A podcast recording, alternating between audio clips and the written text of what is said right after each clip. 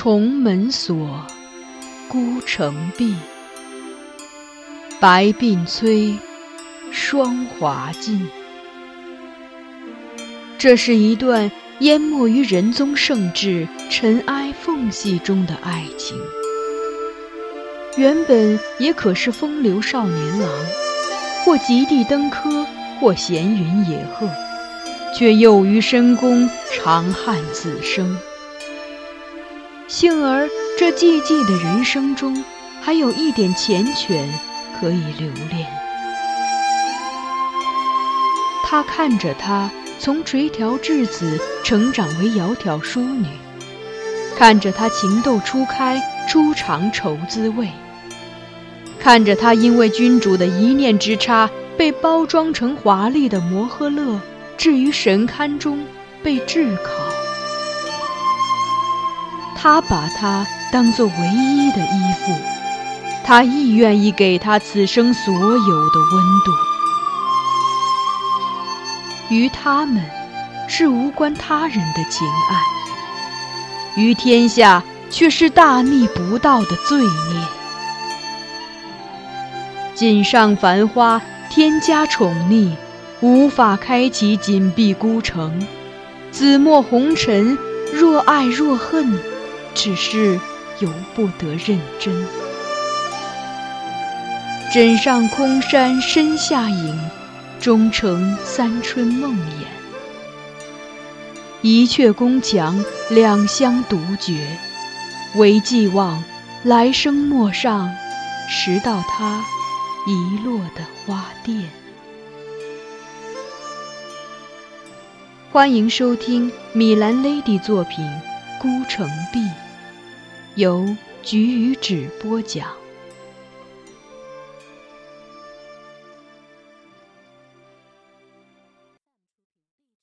淑妃。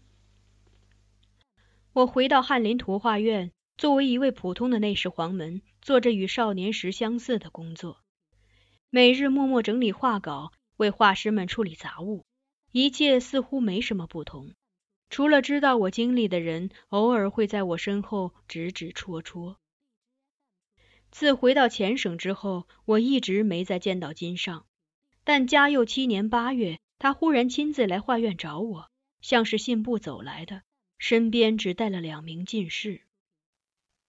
他召我入一间僻静的画室，屏退侍从，命我关好门，才开口问我：“你与崔白是好友吧？”我颔首称是，然后他徐徐从袖中取出一卷文书递给我，一言不发。我接过展开一看，不由得大惊。那是当年我带崔白传给秋荷的草帖子，一亲所用，上面续有崔白三代名讳及他的生辰八字。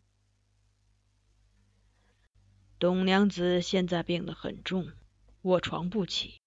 一个内人帮她整理联合，在最深处发现了这草帖子。金尚面无表情地说：“我立即跪下叩首道。”董娘子与崔白虽曾有婚约，但那是在他服侍官家之前，此后他们绝无来往，请官家明鉴，勿降罪于他们。金上看着我，淡淡问：“这草帖子是你送进宫来的吧？”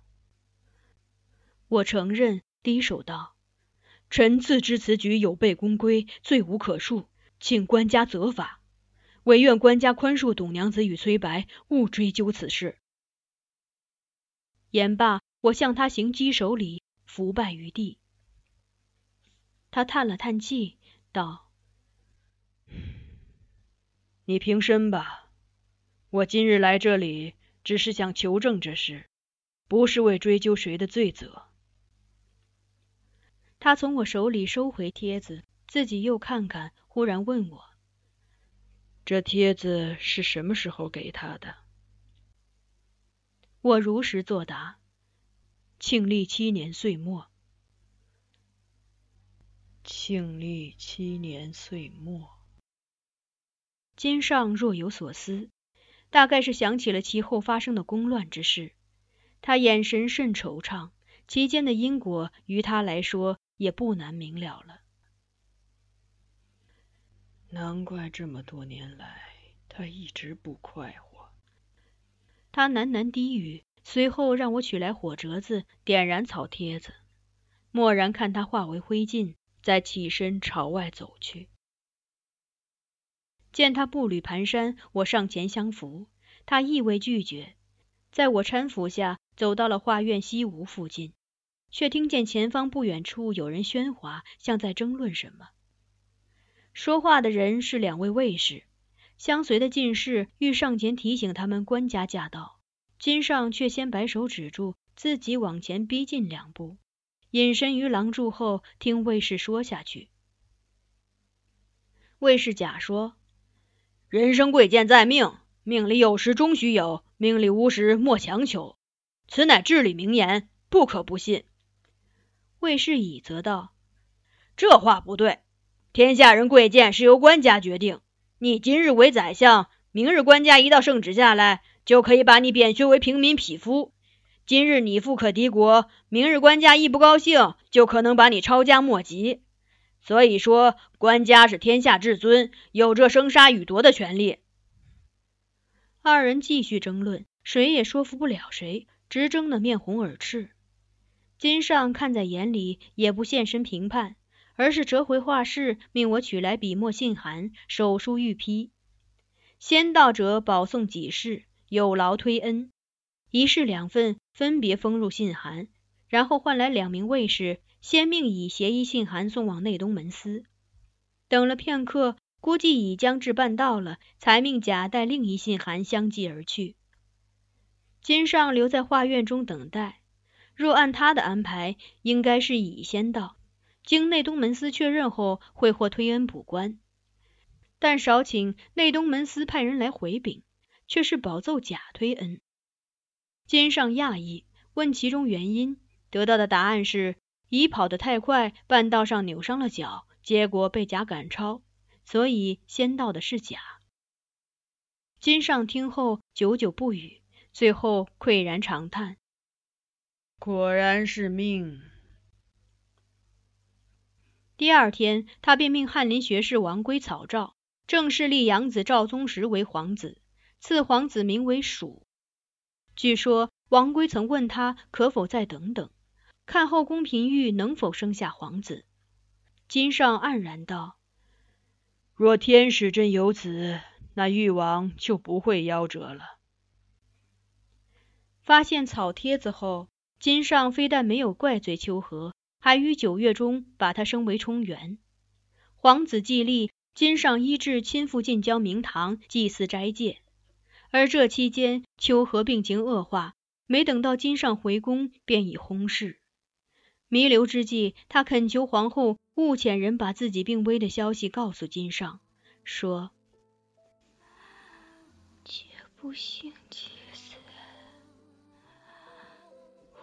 吾妻许。”服侍管家与皇后，管家连日为国事操劳，又在宿斋之处，请勿再告诉管家此事，以免令他烦忧难过，损其心神。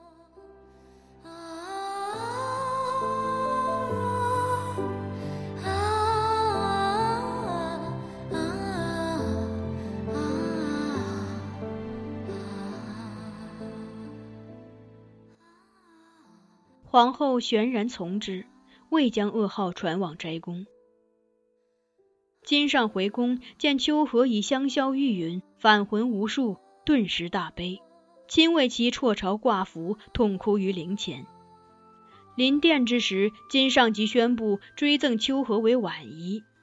过了两日，金上七策悲戚之情愈增，又加赠秋荷为淑妃，还特迁了他父亲及其弟侄四人的官。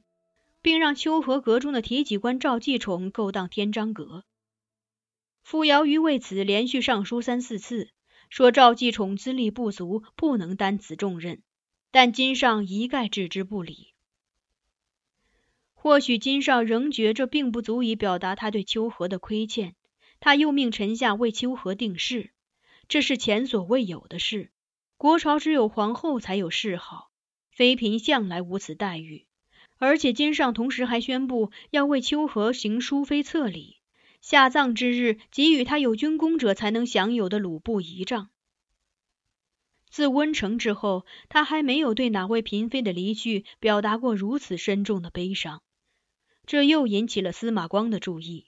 他上言力荐金上罢议董淑妃谥号及册礼之事，其葬日不给鲁布，凡丧事所需，悉从减损，不必尽一品之礼，以明陛下薄于女宠而厚于媛媛也。金上没有立即允纳司马光谏言。于是，宫城内外议论纷纷，都在猜测这回君臣谁将妥协。而听说后来打破僵局的是皇后，她劝金上道：“淑妃温柔和厚，生性淡泊，与世无争。在他生前，陛下曾多次想令其进制，他皆力辞不受，也是因仰慕陛下圣德，故一心秉承陛下恭俭寡欲之风。”而今陛下加恩至此，淑妃贤德，自然当之无愧。但陛下恩宠过盛，却非他所愿。册礼之事，淑妃若在世，必会再度坚持；而谥号鲁布，淑妃泉下有知，更难心安。金上亦及秋和平生行为，亦同意皇后观点，这才按下册礼谥号鲁布之事不提。经历公主一事，金上已心力交瘁，老了一轮。现在秋荷病故，对他又是一次沉重的打击，越发摧毁了他的健康。何况从立皇子之时起，他似乎就对人生不抱什么希望了。身体每况愈下，他人也一天天消沉下去。有次我在吉英殿外远远看见他，发现他枯瘦憔悴，须发花白，身形完全是个老头模样了。而其实他这时也不过才五十三岁。这年十一月，宫中传出李伟复为驸马都尉的消息，据说这是金上在病榻上向公主提出来的。他始终希望女儿回心转意，仍做李家媳妇。而公主也答应在名义上与李伟复合，但要求继续留在宫中，不回公主宅与李伟同居。我可以猜到他的想法，他早已不寄望还能与什么人有姻缘之分，那么让李伟恢复驸马名位也不是难以接受的事，只要她那丈夫的身份继续停留在名义上。于是，金上随即下旨晋封宜国公主为齐国公主，建州观察使知魏州李伟改安州观察使，复为驸马都尉。嘉佑八年三月辛未会，金上崩于福宁殿。这天日间，宫内人并没觉得他有何不妥，虽然有疾在身，但他饮食起居尚平宁。夜间睡下不久后，他居然起身呼唤左右取药，且连声催促进士速召皇后来。据福宁殿内的侍者说，皇后到殿中时，金上已虚脱无力，连话都说不出。看见皇后，他流下泪来，用手指了指自己的心。皇后忙召医官诊视，投药、灼艾等急救方法都试过了，仍回天乏术。皇后无措，最后只得坐于他床头，半拥着他，低声在他耳边说着一些别人无法听清的话。时至丙夜，金上在皇后含泪凝视下松开了他的手，与世长辞。在衣冠确认金上宴驾后，殿中内臣欲开宫门召辅臣。皇后这时拭尽泪痕，站起来厉声喝止：“此际宫门岂可夜开？”且密谕辅臣，黎明入禁中。然后他又唤来侍奉金上饮食起居的内臣，不动声色地吩咐道：“官家夜间要饮粥，你快去御厨取来。”环顾殿中，他发现衣冠此刻已离开，当即命人再去召他进来，然后让几名内臣守着衣冠，不许其擅出福宁殿半步。后来，他引导十三团练赵蜀即位之事，更成了朝廷内外流传的传奇。皇帝驾崩后，皇后密不发丧，只密召赵曙入晋中。次日，他命宣辅臣至福宁殿见驾，宰相韩琦等人至福宁殿下叩帘欲进，内侍方才告诉他们，皇后在此。韩琦止步肃立。皇后于帘后弃而告知官家上仙之事，众臣随即伏地哭拜。而皇后稍一悲声，问韩琦道：“如今该如何是好？”相公，众人皆知官家无子。韩琦应道：“皇后不可出此言。皇子在东宫，何不便宣入？”皇后道。他只是宗室，又没有太子名分，立了他，日后会否有人争？韩琦斩钉截铁的回答：“皇子是大行皇帝下诏所立，也是唯一嗣子，他人能有何异议？”得到这个答案，皇后唇角微扬，示意侍从卷帘，这才对韩琦直言：“皇子已在此。”帘幕卷起，韩琦等人惊讶地发现，皇子赵曙已立于皇后身侧。皇后神情淡定，而皇子一脸忧惧。在辅臣一致拥护下，赵曙即位为帝，尊皇后曹氏为皇太后。赵曙体弱多病，一向又敏感多思，陡然当此重任，一时难以承受如此重负，患上心疾。常于禁中嚎呼狂走，不能视朝。辅臣商议后，请皇太后垂帘听政。于是，在皇帝抱恙期间，皇太后御内东门小殿，面对满朝重臣，端然坐在了帘后。大行皇帝庙号定为仁宗。嘉佑八年十月甲初，仁宗皇帝下葬于永昭陵。那日，宫中内臣送葬者众，我亦在其中。待回到宣德门前时，天色已晚，宫门将闭，却见一位内侍从宫中匆匆赶来，对守门使臣说：“皇太后先前吩咐，这门暂且多留片刻，等张先生回来。”我听后不禁出言问那内侍：“你说的张先生，可是张平甫先生吗？”内侍回答。当然是他。今日皇太后下旨升他为内侍省押班，前几日已派人去召他了，算好是今日回来，所以吩咐留门等他。话音未落，便闻门外传来一阵马蹄声。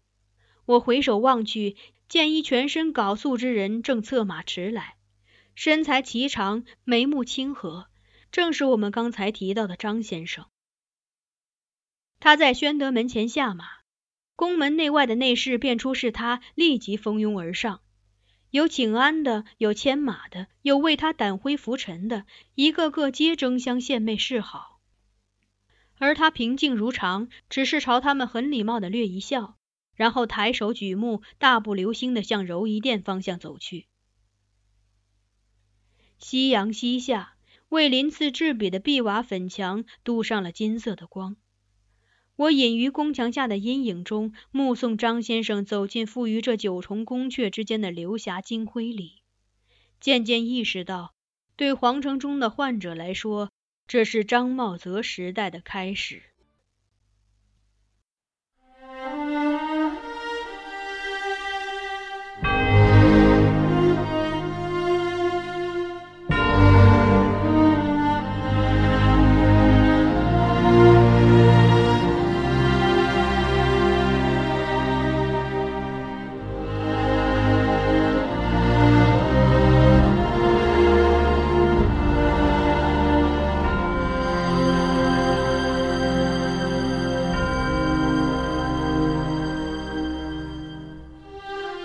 您刚才收听到的是菊与纸播讲的有声小说《孤城闭》，欢迎继续收听。